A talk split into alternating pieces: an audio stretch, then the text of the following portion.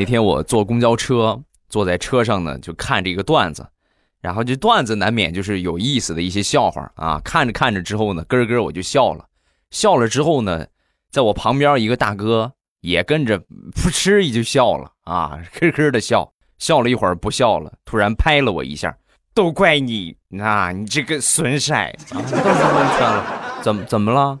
坐过站了？说完，大哥表情特别痛苦的跟我说。前几天我刚做的痔疮手术，今天刚去换的药，都怪你这个段子太搞笑了。然后我刚才我觉得我后边一热乎，应该是刀口崩开了。